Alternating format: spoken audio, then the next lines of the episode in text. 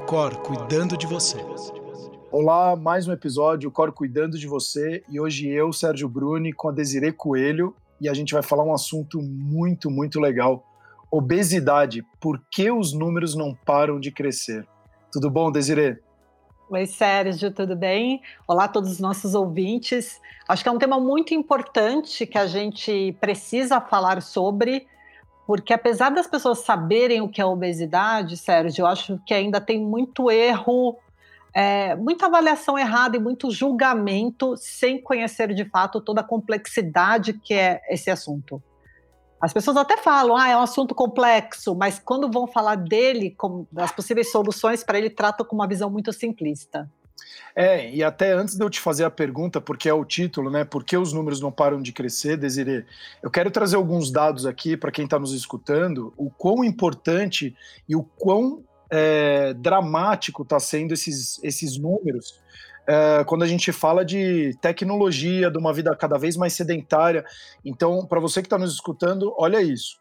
Mais de 60% da população hoje brasileira está acima do peso e mais de 25% da população é obesa hoje no Brasil. Então, se a gente fala que é um país de 210 milhões de habitantes, mais de 120 milhões de pessoas estão acima do peso mais de quase 50, 60 milhões de pessoas estão obesas hoje. E aí, quando, e se a gente for ainda para as crianças entre 5 e 10 anos, mais de 10% da população brasileira já é obesa. E entre os adolescentes, mais de 15%. E mais de 50% da, da população brasileira, Desiree, não faz atividade física. Então, é, é muito sério isso que está acontecendo. A gente vai entrar em várias perguntas, se é uma questão pública, se os órgãos públicos, inclusive num episódio anterior que a gente fez Efeito Sanfona com o Fábio Porchat, ele falou muito sério isso, que deveria ser uma questão pública, que os Ministérios da Saúde deveria trazer, é, a fazer ações muito mais sérias a respeito disso, mas a gente também sabe que do outro lado tem um lobby muito grande, tem uma força muito grande da indústria farmacêutica, indústria alimentícia, que acaba sendo muito mais interessante para eles é, terem pessoas menos, infeliz, me, é, menos felizes, né, mais infelizes, mais deprimidas, porque elas consomem mais produtos, comem de uma forma pior e, consequentemente, a indústria alimentícia acaba fazendo cada vez mais produtos ultraprocessados e aí começa a se tornar é, parte da nossa vida. Então, a primeira pergunta, Desiree, é por que, que os números não param de crescer, né? É, eu acho que é uma, né, até a sua introdução, ela é, ela é, muito complexa, né? Eu acho que a gente tem que tomar muito cuidado com essa visão de mocinho e vilão também, mas vamos por partes. É, primeiro, que eu acho que é o seguinte: a gente tem que entender, sempre quando eu falo do corpo, a gente precisa entender o nosso corpo da visão evolu evolutiva, o nosso corpo é um corpo que foi programado para ficar em movimento. Então, se a gente for pensar que o corpo do ser humano está evoluindo há milhões de anos, né, milhões de anos que não tinha casa, não tinha prédio, não tinha carro, não tinha nada, a pessoa tinha que caçar, é, né, comia o que achava né, no, no meio da floresta, né, enfim, de onde estivesse. Então, o movimento é uma parte fundamental da nossa sobrevivência, constitui uma, uma parte fundamental do nosso corpo. Nosso corpo precisa de movimento e ele evoluiu fazendo muito movimento. Ao mesmo passo, que acontece era ele evoluiu também passando fome. Então, o que acontecia era que quando se encontrava comida, comia-se em grande quantidade. Então, tinham épocas, ficava-se semanas sem comer, né, sem uh, ter alimento suficiente, né, em privação. Era comum fazer, às vezes, acredito eu, né, obviamente, porque é relato de historiador, mas coisas assim, a gente está falando de milhões de anos, nem escrever, nem, nem pintura rupestre sabia direito, né, mas ficava-se dias sem comer, fazer uma refeição no dia. E hoje em dia a gente tem uma população que fica o tempo todo sedentário, fazendo cinco a seis sete. Eu já atendi um paciente que fazia oito refeições no dia, e tem gente que fica comendo o dia inteiro porque fica beliscando o dia inteiro. Então, o nosso corpo não está adaptado para nenhum desses dois comportamentos. Né? Nem ficar o tempo todo sentado e nem ficar comendo o dia inteiro. Porém, são duas coisas que ele quer. Porque evolutivamente o nosso corpo também está programado por quê? Para se resguardar. E como é que você se resguarda de um período de escassez? Economizando energia e quando tem comida, comendo o máximo possível. Agora, nesse ambiente que a gente vive, que a gente fala que é um ambiente obesogênico, né, que induz a obesidade, que propicia a obesidade, é, então cria-se esse, esse, esse grande problema. Mas é muito interessante a gente perceber que o nosso corpo também, Sérgio, ele é muito bem regulado. Então, é, hoje em dia a gente fala, a gente fala, a gente não, né? Os pesquisadores eles falam de três principais tipos. Vamos falar de, né? É, como é que chama? De fenótipos principais, né? Então, que as pessoas teriam. A gente poderia categorizar as pessoas nessas três categorias, que seria pessoas que têm propensão a ganhar peso, pessoas que têm dificuldade em ganhar peso e teriam um intermediário. É claro que podem ter nesses intermediários, colocando esses dois extremos, várias características aqui no meio. Então, eles falam de três para facilitar essa categorização. E que evolutivamente, essas pessoas, por mais que a pessoa fosse propensa a ganhar peso, não tinha comida suficiente. A pessoa tinha que se mexer, porque senão o predador vinha e matava, matava ela. Então, mesmo essas pessoas, o ambiente não era obesogênico. Então, quem tinha facilidade de ganhar peso, não tinha como ganhar peso porque o ambiente não permitia. Então, era um ou outro que ficava um pouco acima do peso. E existem essas pessoas que têm dificuldade em ganhar peso, que são pessoas que o quê? Que por mais que comam muito, não ganha peso. Tem um estudo muito interessante que dava mais de mil calorias em excesso para os participantes por dia, por quase 100 dias, eram 84 dias, na verdade. Então, imagina, um excesso de 84 mil calorias por dia. E teve, e teve participante, era com gêmeos, tá? Teve participante que ganhou 3 quilos de peso, enquanto teve, tiveram alguns que ganharam 14 quilos com o mesmo excesso calórico. Então era de se esperar que ganhasse a mesma coisa, mas como o corpo da pessoa vai regulando. Então, tem, e, e tem um estudo muito interessante com uma pessoa lá que eles fizeram, mas é um indivíduo único, que a gente chama, né? Mas que deram o dobro de calorias para ele por mais ou menos 90 dias. Ele não ganhou nem um quilo de peso. O corpo dele contrarregula. E existem várias maneiras de contrarregular, que aí não é o, o foco do episódio de hoje. Mas o que é importante a gente entender é que antigamente, por mais que a pessoa tivesse uma propensão, os antepassados dessa pessoa tivessem uma propensão a ganhar peso, o ambiente não era obesogênico. Não tinha excesso de comida. Então, tem... então o ambiente ele acaba também impactando demais no seu comportamento, né? Bom, claro, porque não adianta a pessoa ter é, obesidade porque ela come bastante, se ela vai para uma ilha deserta que não tem comida, e até ficar caçando, construir uma casa, né, um telhado, alguma coisa, não adianta, né? O, o ambiente, ele é o, o, gatilho, né, muitas vezes. E aí o histórico de vida da pessoa também. Conforme que, como, como é que essa pessoa foi condicionada, né? Como é que foi o histórico de vida, como é que a comida era tido dentro da família, dentro do ciclo de, do, do meio que ela estava, né, de como ela foi criada mesmo. E o interessante disso, Sérgio, é que os estudos mostram, alguns, que mesmo no começo do século passado, quando já tinha muita coisa do avanço tecnológico, né, que diminuiu o gasto de energia, então que desde o começo do século passado, os nossos, nossos é, bisavós, tataravós já começaram a ficar mais sedentários, o peso corporal não aumentou. Inclusive, né, o consumo alimentar também diminuiu no começo do século passado.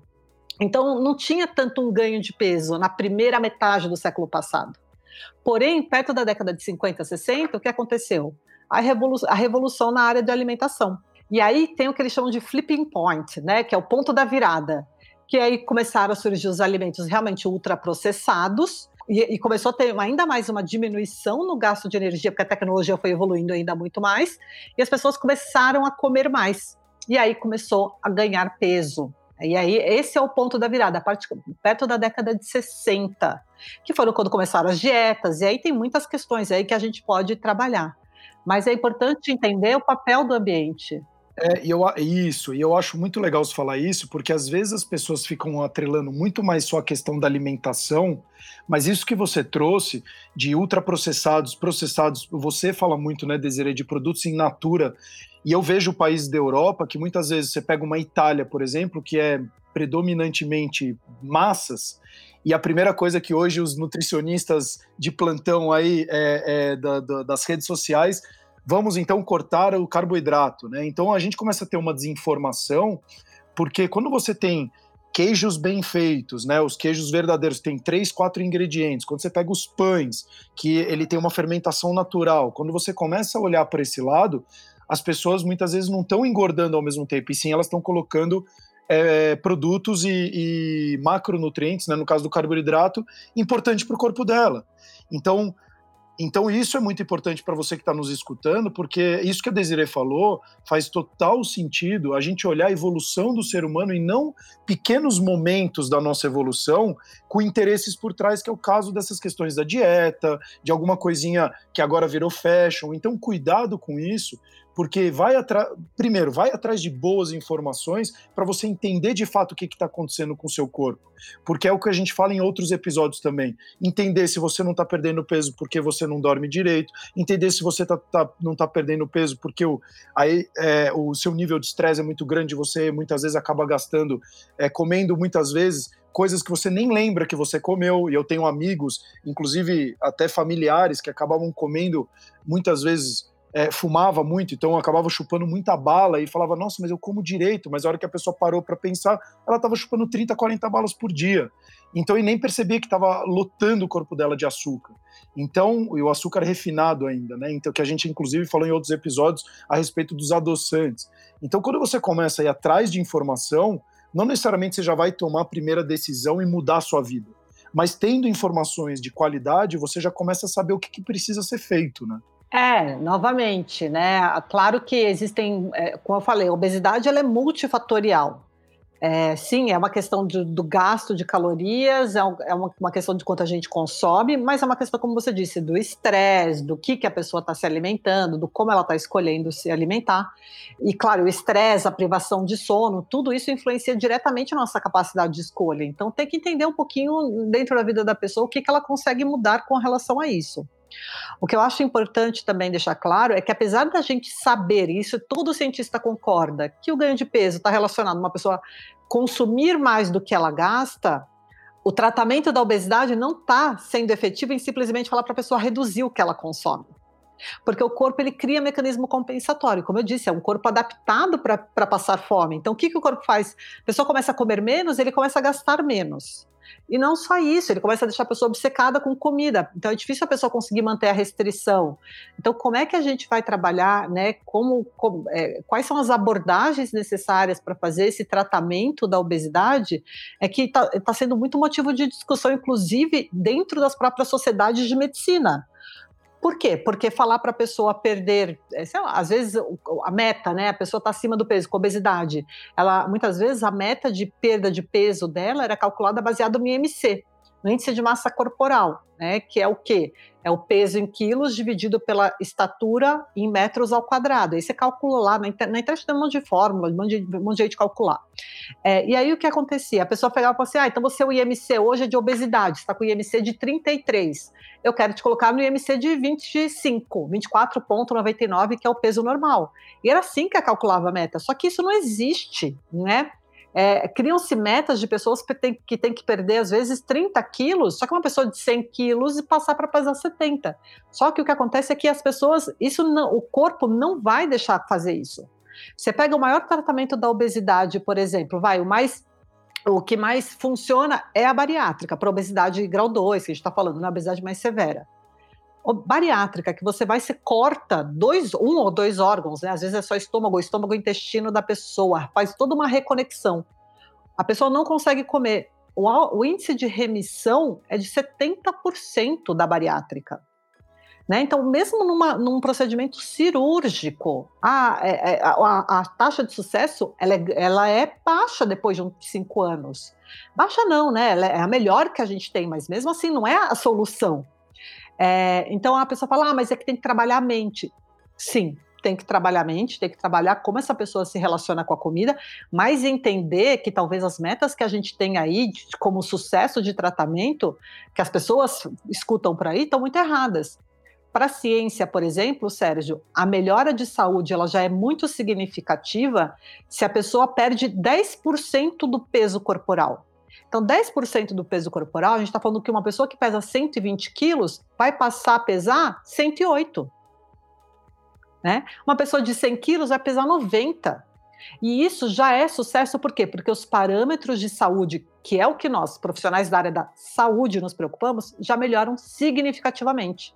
Agora, as pessoas elas querem sair da obesidade para virar capa de revista e Instagram. Né? Então, assim, sair de um oposto para ir para o outro. E aí elas entram nessas loucuras, começam a fazer diversas intervenções e restrições, se machucam muito, aumentando muito carga de treino de uma vez, aí machuca a joelho e não consegue mais treinar. Enfim, é todo um erro né, de, de conceito de entender como o corpo regula, que é, é muito complicado. E o nosso corpo, ele regula muito bem o peso corporal. E dependendo da, da, genética da pessoa, e é uma coisa que não tem muito como descobrir, só como tentar supor, dependendo da genética da pessoa, ele não quer perder peso corporal de modo significativo. E a pessoa vai trabalhar o quê? composição corporal, muitas vezes, vai conseguir trabalhar. Diminuir gordura, ganhar um pouquinho de massa magra. É claro que existem os limites aí, mas trabalhando sempre o quê? Saúde. E a saúde a gente pode conseguir independente dessa perda de, de, de peso, dependendo da alimentação e dos hábitos de vida da pessoa como um todo, de atividade física, de qualidade do sono, de manejo do estresse. Isso já melhora significativamente a saúde. Não, e é, e, é, e é legal você falar isso, porque as pessoas, muitas vezes, elas esquecem que ah, quanto, ah, eu preciso perder 20 quilos, legal, mas quanto tempo você demorou para ganhar os 20 quilos? Ah, eu demorei 10, 12 anos. E aí ela quer perder esses 12 anos em três meses. Então, emocionalmente falando, é, biologicamente falando, é um choque muito grande. Então você demorou 12 anos para ganhar aqueles 20 quilos, hoje você quer perder em seis meses, você não está preparado emocionalmente nem fisicamente para essa mudança tão, tão drástica, né? E aí seis essa, meses? Desculpa, é, seis meses você foi bonzinho projeto ainda. verão. Quando você fala é. projeto verão, é um mês. Né, pessoal, ela quer a transformação que ela vê no Instagram, é assim, dois, três meses. Então, ah, vou passar com a Desirê, vou, vou começar a fazer atividade física, não sei o quê, mas eu quero ver mudanças muito significativas no meu corpo. E o processo de emagrecimento e de mudança de comportamento, ele não é tudo nada, ah, foi aqui realmente, nossa, aquelas mudanças. Isso é raríssimo de se ver é raríssimo mesmo de se ver, e assim, tem que entender quando acontece o que, né, o que, que de fato a pessoa fez ali, porque muitas vezes ela não conta a história toda. Não, inclusive a gente fez um episódio, eu e o Vitor, uh, falando sobre metas, e eu achei muito interessante, porque normalmente as metas, quando a gente faz, a gente faz muito genéricas. Então, o que, que você quer? Quero perder 10 quilos. Então é muito genérico. E aí você não começa a atingir esse objetivo, você fica triste, deprimido e acaba muitas vezes ou não atingindo o objetivo, até piorando o resultado. Mas uma coisa interessante é você sempre quando for colocar uma meta, ela ser mensurável, o tempo, ela ser atingível. Então, eu vou perder 10 quilos em quanto tempo? Olhar o Mas mercado... Mas aí eu já vou, já vou até te cortar, Sérgio, desculpa. Peso corporal você não regula. Colocar meta de peso é um grande problema, porque você não sabe como o corpo vai responder. Existe um fator chamado peso corporal padrão que os cientistas tentam entender. Mas que é isso, às vezes tem pessoas que o peso vai oscilar muito pouco. Então, ficar, querer que você vai colocar uma meta ali de peso e você vai chegar nela porque você quer e você é determinado, é um erro até. Porque peso corporal, a regulação dele não é, ah, vou economizar dinheiro, então se eu ganho e se eu perco, é isso que vai sobrar. Não, não é assim que o corpo funciona. É sempre entendeu? tudo então, ou nada, né? Tudo ou nada. A pessoa tem que ter, não pode. Quando a gente fala de saúde e obesidade, a gente tem que colocar diver, diferentes metas. Colocar uma única meta baseada em peso é muito errado. Só para você ter uma ideia, saiu agora um, um posicionamento dos médicos canadenses. E eles, eles querem tirar peso corporal da meta de tratamento da obesidade. Por quê? Porque, primeiro, se a pessoa tem uma tendência a ganhar massa magra e começa a treinar, ela faz essa troca. Segundo, tem gente que diminui circunferência abdominal e o peso mantém estável. Diminuir circunferência abdominal para a saúde é a coisa mais importante que tem. E terceiro é porque às vezes a pessoa pode não estar com obesidade, nessa né? categoria que a gente tem hoje, como aquela pessoa mais roliça mesmo, né, que tem um excesso de gordura, ela pode ter um pouquinho de excesso de gordura, mas uma gordura bem intra-abdominal ou visceral. E essa já trazer prejuízos para a saúde. E tem pessoas que têm um pouco de tem excesso de gordura, mas que está numa região que não é agressiva para a saúde e está com a saúde perfeita. Eu tenho um paciente que pesa 130 quilos, ele tem 1,80m, então ele tem obesidade grau 2, o exame dele perfeito, ultrassom de, você vai falar, mas tem esteatose hepática. Não tem nada, nem nível 1 de esteatose hepática. O problema dele, claro, locomoção, bem-estar, amarrar sapato, tem vários, mas quando você pega a saúde metabólica dele, é impressionante. A médica olha e fala: não tem que falar, ele não toma remédio, porque tá ótimo. Fez carótida, não tem nada na carótida. Ele fez todo um screening super completo, que a gente tem aqui em São Paulo tem acesso, né? Tudo isso. Tem absolutamente nada para falar. E aí, claro, exceto as questões de bem-estar, etc. Mas, e aí ele tá fazendo atividade física cinco vezes na semana, tá empenhado. Mas é importante entender isso. Agora, às vezes você pega uma pessoa que está dentro do peso normal, mas tem aquela barriga dura para frente, essa pessoa já está com esteatose grau 2, colesterol aumentado, insulina aumentada, está em, em, em, risco muito maior do que ele. Só que qual que é pessoa, qual deles é punido pela nossa sociedade?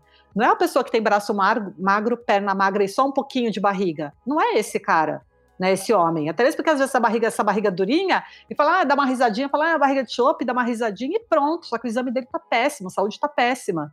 Esse meu paciente que realmente você olha, você vê que tem obesidade, apesar dos exames estarem bons, claro, tem melhoras para fazer, repito, mas ele não tem questão nenhuma. Então, eu, os, os, médicos canadenses, eles estão trabalhando um pouquinho que a gente tem que mudar o que, que a gente entende como obesidade. Se é um acúmulo de gordura que já traz prejuízo, já deveria ser classificado pra, como obesidade para eles, não, não dependente de forma corporal. Eu achei muito interessante essa abordagem. E eles discutem como todas as metas que são baseadas em peso corporal, ninguém consegue chegar. Não tem um tratamento que consiga prometer. É isso, nem bariátrica, nenhum medicamento é bom o suficiente para isso. É, isso, isso inclusive ia ser minha pergunta. É, não sei se são duas em uma, mas seria se existe obesidade saudável. E a outra pergunta é o que, que a obesidade pode causar fisicamente e mentalmente. Mas eu acho que a primeira é melhor é, é, a primeira pergunta acho que é melhor ser respondida porque aí depois a gente desenvolve porque se você falar que tem é, obesos saudáveis é, e ele souber disso provavelmente o impacto acaba sendo menor fisicamente e mentalmente né? Então eu queria até entender um pouco disso Desiree Primeiro a gente tem que entender é, essa classificação de obesidade, né? Então, que seria uma pessoa com excesso no acúmulo de gordura, eu falei que né, normalmente essa classificação é baseada no IMC, no índice de massa corporal, mas o índice de massa corporal ele não serve para diferentes pessoas. Pessoa que tem muita massa muscular não é bom, pessoa de baixa estatura também não funciona, enfim, ele tem, ele tem várias, diversas limitações. Dito isso, quando a gente fala sobre saúde, a gente tem que, primeiro, para falar de obesidade saudável, a gente tem que entender o que, que é a saudabilidade, o que, que é saúde. Se a gente está falando sobre parâmetros de é, marcadores bioquímicos, né, então sobre exame de sangue, exames de imagem, bem-estar, é, né, existe. É claro que essa obesidade saudável não vai estar num obeso grau 2, ou seja, uma obesidade severa, uma obesidade grau 3. Mas uma pessoa com obesidade leve, ela pode sim ser saudável. É comum? É fácil? A pessoa consegue se sustentar ali nessa obesidade saudável por muito tempo? Isso pode ser discutido. O fato é, existe? Existe. É a maior parte? Com certeza não. E tem estudo mostrando que às vezes a pessoa é obesa saudável, realmente, os exames estão ótimos, ela é fisicamente ativa, tá tudo bem, só que com o tempo ela continua engordando e aí ela passa a não ser mais obeso saudável. Então, um fator importante é saber se o peso dessa pessoa está estável. É outra coisa é saber isso, né? Já, já, já englobo nessa sua segunda parte da pergunta a obesidade saudável, a gente tem que entender também que é uma questão de bem-estar emocional. Como é que uma pessoa vai ter bem-estar emocional sendo que ela se sente a toda hora diminuída perante a sociedade? Hoje em dia, uma das coisas que a gente mais fala, inclusive esses médicos canadenses falam muito, que a maior problema é o estigma da obesidade. É como até os próprios profissionais da saúde, não só as pessoas que não têm conhecimento, né, com a sociedade geral, mas os próprios profissionais da saúde já encontram uma pessoa que está acima do peso e já começa a achar, não, é sedentário, é come mal, come muito. E às vezes, gente, isso não é verdade. É uma pessoa fisicamente ativa, é uma pessoa que tem uma alimentação adequada. Claro, comete um excesso ou outro. Ah, mas por que, que não emagrece? Por diferentes fatores pode ser que ela não perca, né, ela não emagreça. Primeiro, porque perder peso não é uma coisa tão simples.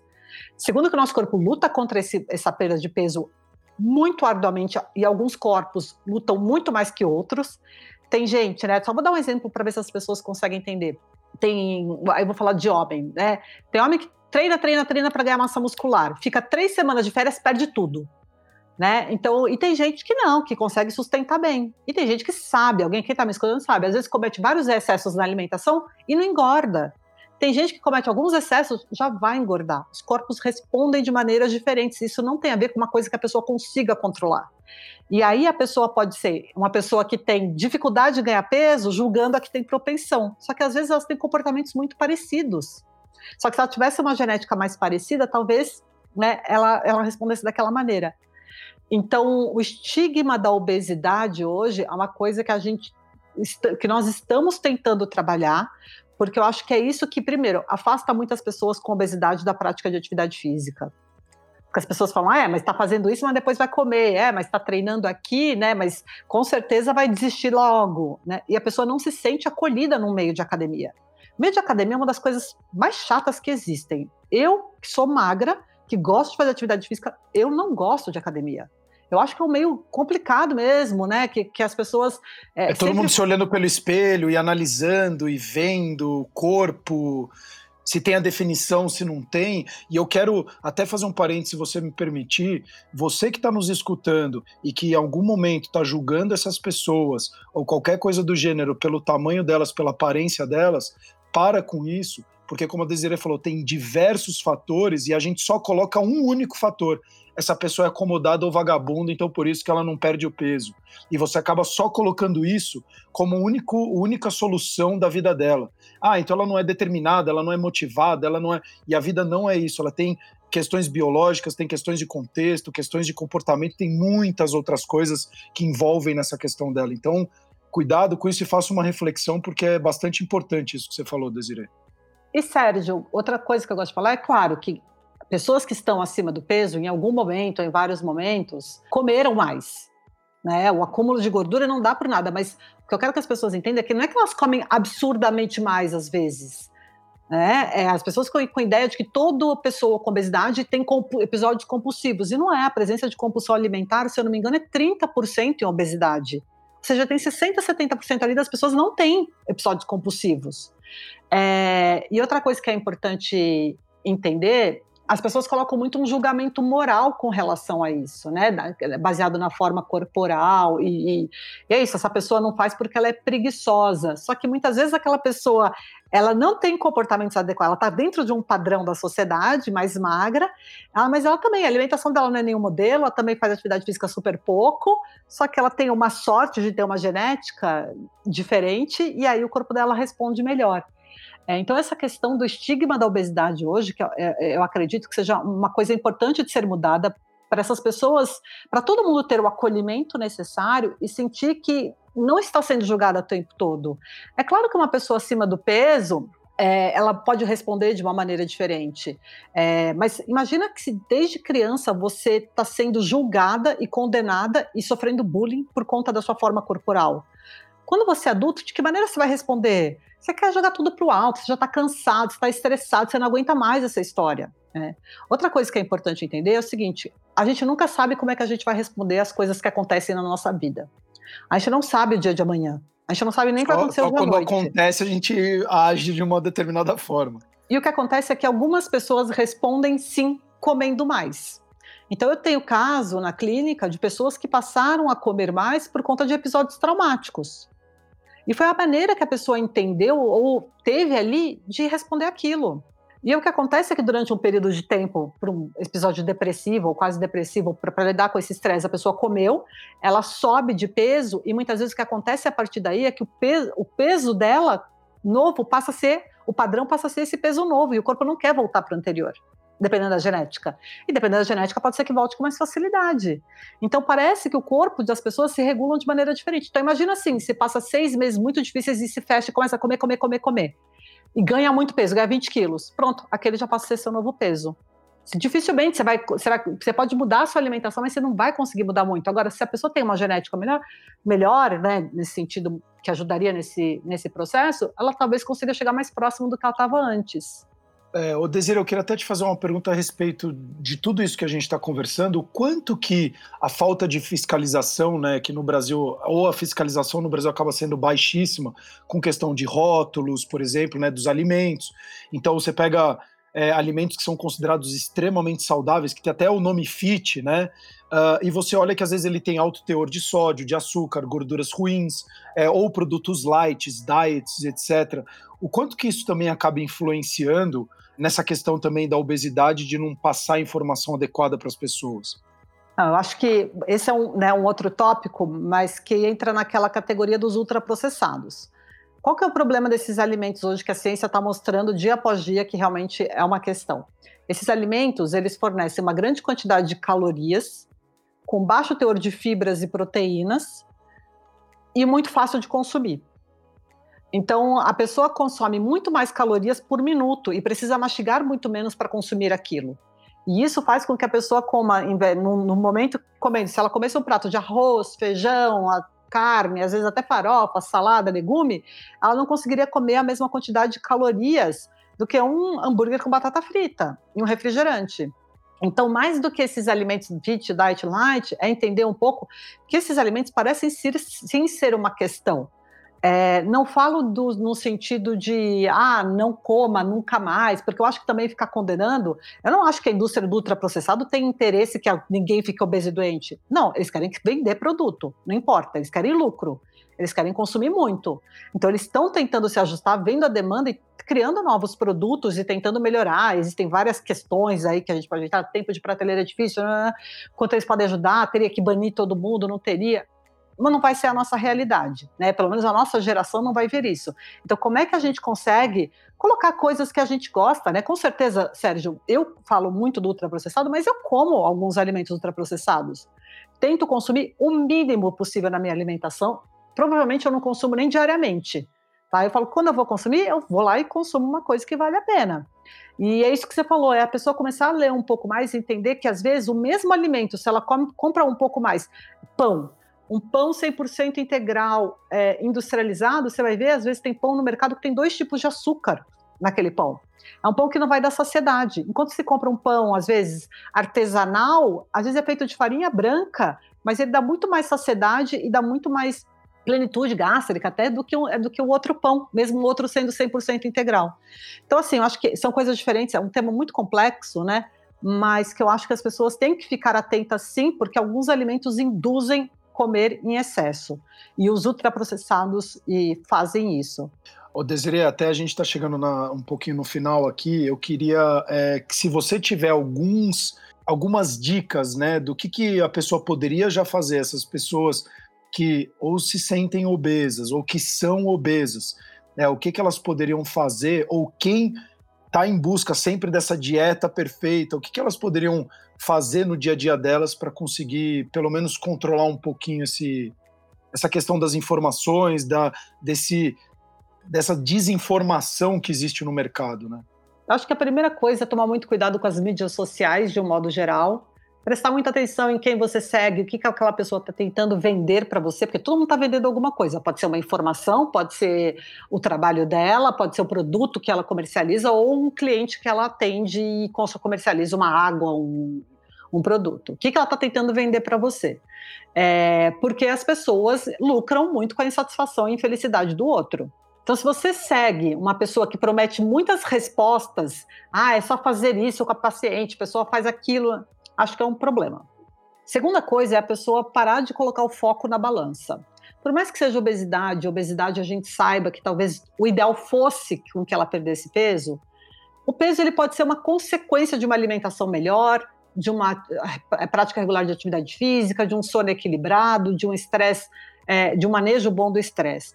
Então, se ele vai ser uma consequência, coloque essas outras, esses, outros quatro, esses outros quatro pilares como, como objetivo principal. Então, eu quero aumentar o consumo de verduras. Então, essa semana eu vou focar em aumentar, é, sei lá, tá aumentando, né? O calor está vindo novamente. Então, comer salada vai ficar mais gostoso. Vou colocar mais, deixar a fruta picada na salada, na salada na geladeira pronta para quando eu quiser comer alguma coisa. Vou tirar, né, do ambiente obesogênico, vou tirar comida da vista na minha casa. Sempre com o pão ali em cima da mesa, eu passo sempre com vontade. Então, esconde esse pão. É, como é que você consegue deixar um ambiente da sua casa melhor, mais propício para você fazer escolhas boas? É, eu, o que eu falo muito, Sérgio, é o seguinte: as pessoas sempre contam, né? Eu, Desirê hoje, ficou contando com a Desirê do futuro. Hoje eu não fiz escolha boa, mas a Desirê de amanhã, essa daí vai arrasar. Verdade. Só que a Desirê de amanhã não vai fazer escolha boa se a Desirê de hoje. De não, hoje não faz. Não deixou tudo pronto para ela. Tipo, no, é só, né, no esporte, né? É só passar a bola ali para ela. Então, o que, que eu quero dizer com isso? Deixar a comida preparada, congelada, então, cozinha em maior quantidade, já faz porções e deixa, porque ao invés de você pedir um delivery, você fala, ah, tem uma carne moída aqui, vou, eu vou abrir uma lata de milho, que seja, né? Que aí é isso, é, é dentro do ultraprocessado, mas milho só em água, ele é só um alimento né, minimamente processado, na verdade. É o milho ali, na verdade, né? Então, assim, como é que você consegue organizar a sua alimentação? Não precisa passar duas horas no fogão todo dia. Eu mesma não gosto de cozinhar. Não gosto, né? É, uma coisa é fazer uma refeição especial, um jantar gostoso pontual. De dia a dia eu não gosto, então eu sou muito prática. Então, assim, deixo salada, eu faço salada, deixo tudo lavado. Então, como eu, daí deixa lá para durar uma semana pelo menos a salada já lavada. Então, chega em casa já tem tudo meio pronto. Então, como é que você consegue organizar sua rotina hoje para facilitar sua escolha de amanhã? Não contar que amanhã você vai fazer escolhas do nada boa, boas, entendeu? Acho que isso é uma coisa muito importante. As pessoas sempre contam com a força de vontade delas no dia seguinte. É, e isso não vai acontecer se ela não se organizar para isso. Perfeito. Então, para você que está escutando, redes sociais, muito cuidado. O ambiente que você está, ele influencia demais no seu comportamento. Então, as pessoas, a sua família, como todo se alimenta. Você, pai e mãe que está nos escutando, muito importante também como vocês estão criando o filho de vocês. Então, se você está dando esses alimentos super fáceis para eles, porque afinal ele já está mexendo no iPad dele ou então no celularzinho dele, vendo a televisão, cuidado com essa questão de televisão e celular e, e iPad, porque como a Desiree já falou em outros episódios, a criança, a pessoa chega a comer 40% a mais quando ela está distraída uh, e se alimentando ao mesmo tempo. Então, isso é não, é uma é, coisa. Não é não assistir, né? A gente está no meio de uma pandemia ainda, né? Não, lógico, a TV, pelo amor de Deus. É só não comer. Né, na Isso. frente. E Desiree, eu queria te agradecer, inclusive já que a gente está gravando, eu quero te agradecer muito, porque isso é. Eu com a minha filha, dois anos, quando eu, eu dou comida para ela, é impressionante. Ela tá vendo televisão, ela só abre e fecha a boca e fica fixa olhando para televisão, e você pode dar o que você quiser de bala a, a nabo, agrião, o que for, ela vai abrir, fechar a boca e vai continuar comendo. E quando ela está de fato na mesinha dela, no momento presente, saboreando aquilo que ela está comendo, entendendo o que ela está comendo. Ela, inclusive, começa a saber quais comidas têm mais interesse, menos interesse. É super interessante isso. Para você que é pai e mãe, Inclusive, acho que aumenta ainda mais o seu vínculo com a criança, acho que pode ser um momento muito legal. E a questão da consciência do seu dia a dia. Então, isso, como a Desiree falou, você ter a consciência de o que, que você está fazendo, o porquê que você está fazendo determinadas coisas, e como ela falou, fazer o seu dia de hoje um pouquinho mais trabalhoso, mas para você ter um dia de amanhã, depois e depois e depois, mais fácil para pegar isso aí. Obrigado, Desiree, porque eu não fazia isso. E é verdade, no final você vai acabar pegando um saquinho que se está pronto ali de bolacha, abre já começa a comer, é muito mais fácil do que se falar, putz, eu vou ter que descascar a fruta, começar a cortar e blá blá blá blá blá, né? Eu tenho mais duas dicas finais. Uma, uma só que você esqueceu de falar, que é da balança, tire o foco da balança, né? Coloque o foco em outros comportamentos que o seu corpo vai responder, mas isso vai ser uma consequência. E aí você falou isso agora, Sérgio, uma coisa que eu vejo muito na clínica, eu coloco como meta para os pacientes, eu acho que pode ser legal para as pessoas tentarem colocar em prática, é não coma nada em pé. Coma nada em pé. Por quê? Por quê? Porque tudo que você come em pé você não está prestando atenção. Por exemplo, a pessoa passa em casa, tem um pote de castanha, ela pega e sai andando. Ela pega uma coisa na geladeira, vai, vai mordendo e sai andando. Se a pessoa acha que a alimentação é uma questão para ela, tudo que ela vai comer, faça um pratinho, uma cumbuca e sente. Não coma em pé, indo de um lado para outro, uma tarefa para outra. Eu sei para algumas pessoas é mais difícil, mas se você escutou isso, essa dica, e acha que para você pode fazer sentido, tenta fazer isso. Tá bom, eu vou comer uma fatia de bolo. Coloca num prato, senta, nem que você coma com a mão, mas sente e falo: não, eu estou comendo, eu escolhi comer isso, deixa eu prestar atenção. Levanta, nem que dure um minuto, levanta e vai embora. Não coma é aquela, em pé. É aquelas rotininhas que você fala, vou comer, então sento, né? Já tem um ritualzinho, né? É, é porque a gente chama o mindless eating, né? Que é o comer sem perceber. O comer em pé, a pessoa come, acaba comendo muito e toda hora tá beliscando e tá cozinhando e tá ali colocando para nem percebe, entendeu? Então, quando for comer, senta, olha o que você está comendo, sente sabor, textura, aroma e segue a vida depois. Então, acho que teve um monte de dicas um aqui para você que está escutando. Segue, é, segue sua vida depois, faça esses pequenos passo a passo. Acho que uma coisa muito legal, Desiree, até para a gente finalizar, que eu esqueci também de falar, é essa questão de você falar, coloca uma meta pequenininha para uma semana. Então, hoje eu vou comer um pouquinho mais de verdura hoje vou comer um pouquinho mais de fruta, hoje vou tomar um pouquinho mais de água, coisas simples que você comece a implementar no seu dia a dia, porque ele é um processo. Da mesma maneira que, a não ser casos muito extremos, que você demorou anos e anos para engordar todos aqueles quilos que você engordou, não faça isso com você mesmo, com a sua saúde mental e física, querer perder tudo em uma semana ou duas para você curtir aí um carnaval, um réveillon, seja lá o que for. Então, tenha essa consciência no seu dia a dia, implemente isso para você conseguir ter uma vida um pouquinho mais produtiva e saudável. E muito obrigado, Desiree. Até os próximos episódios, o Cor cuidando de você. O Cor cuidando de você.